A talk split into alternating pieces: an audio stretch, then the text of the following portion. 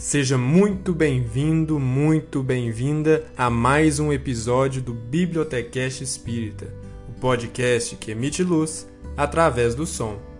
Estou muito feliz em ter você aqui conosco.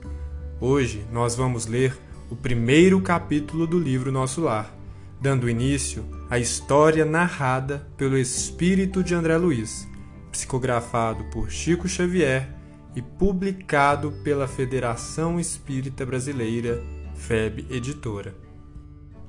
Vamos nessa?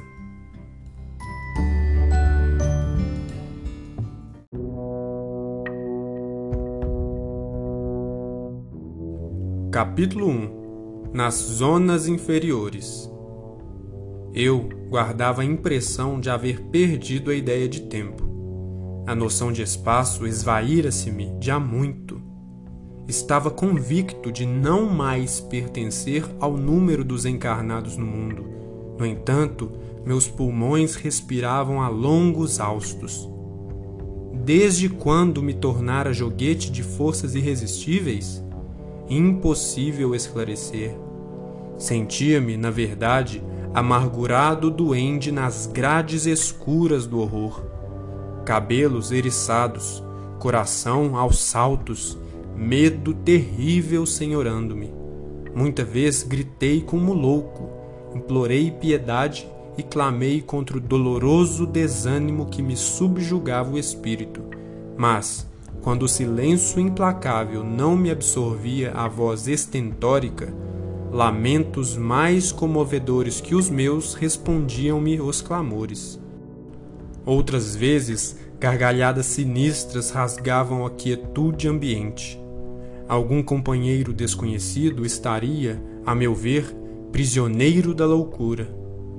Formas diabólicas, rostos alvares, expressões animalescas surgiam de quando em quando, agravando meu assombro. A paisagem, quando não totalmente escura, parecia banhada de luz alvacenta, como que amortalhada em neblina espessa que os raios de sol aquecessem de muito longe.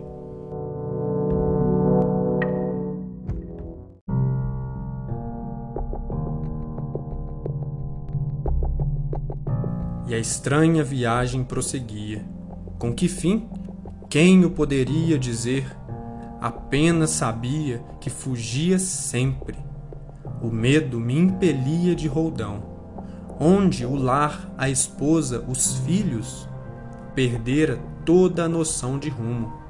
O receio do ignoto e o pavor da treva absorviam-me todas as faculdades de raciocínio, logo que me desprendera dos últimos laços físicos em pleno sepulcro. Atormentava-me a consciência. Preferiria a ausência total da razão o não ser. De início, as lágrimas lavavam-me incessantemente o rosto e apenas em minutos raros felicitava-me a bênção do sono. Interrompia-se, porém, bruscamente a sensação de alívio. Seres monstruosos acordavam-me irônicos. Era imprescindível fugir deles. Reconhecia agora a esfera diferente a erguer-se da poalha do mundo, e todavia era tarde. Pensamentos angustiosos atritavam-me o cérebro. Mal delineava projetos de solução, incidentes numerosos impeliam-me a considerações estonteantes. Em momento algum, o problema religioso surgiu tão profundo a meus olhos os princípios puramente filosóficos, políticos e científicos figuravam-se-me agora extremamente secundários para a vida humana.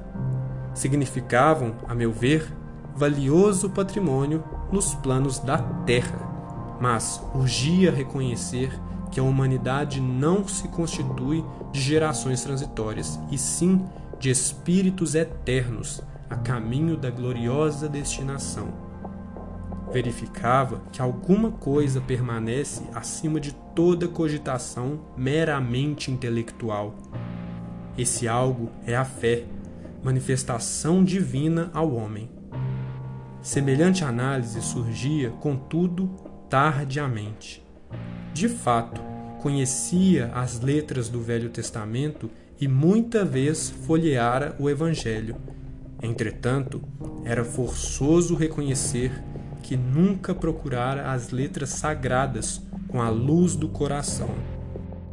Identificava-as por meio da crítica de escritores menos afeitos ao sentimento e à consciência, ou em pleno desacordo com as verdades essenciais. Noutras ocasiões, interpretava-as com um sacerdócio organizado sem sair jamais do círculo de contradições em que estacionara voluntariamente.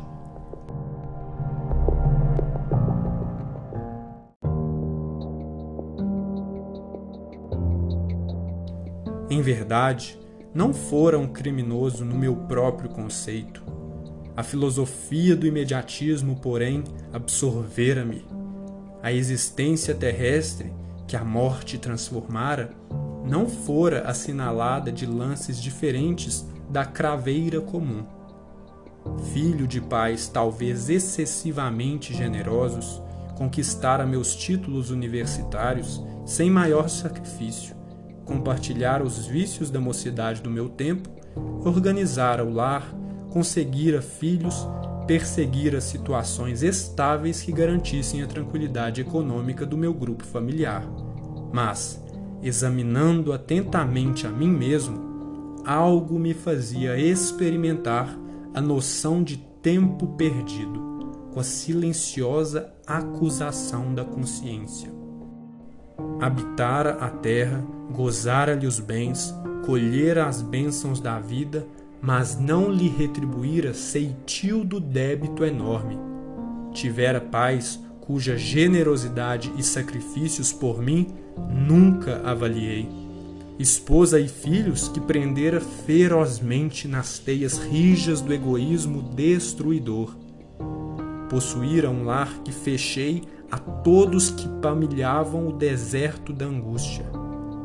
Deliciara-me com os júbilos da família, esquecido de estender essa bênção divina à imensa família humana surdo a comezinhos deveres de fraternidade. Enfim, como a flor de estufa não suportava agora o clima das realidades eternas, não desenvolvera os germes divinos que o Senhor da vida colocara em minha alma. Sufocara-os criminosamente no desejo incontido de bem-estar. Não adestrara órgãos para a vida nova. Era justo, pois, que aí despertasse a maneira de aleijado, que restituído ao rio infinito da eternidade, não pudesse acompanhar senão compulsoriamente a carreira incessante das águas. Ou como mendigo infeliz que, exausto em pleno deserto, perambula à mercê de impetuosos tufões. Ó oh, amigos da terra, Quantos de vós podereis evitar o caminho da amargura com o preparo dos campos interiores do coração? Acendei vossas luzes antes de atravessar a grande sombra. Buscai a verdade antes que a verdade vos surpreenda. Suai agora para não chorardes depois.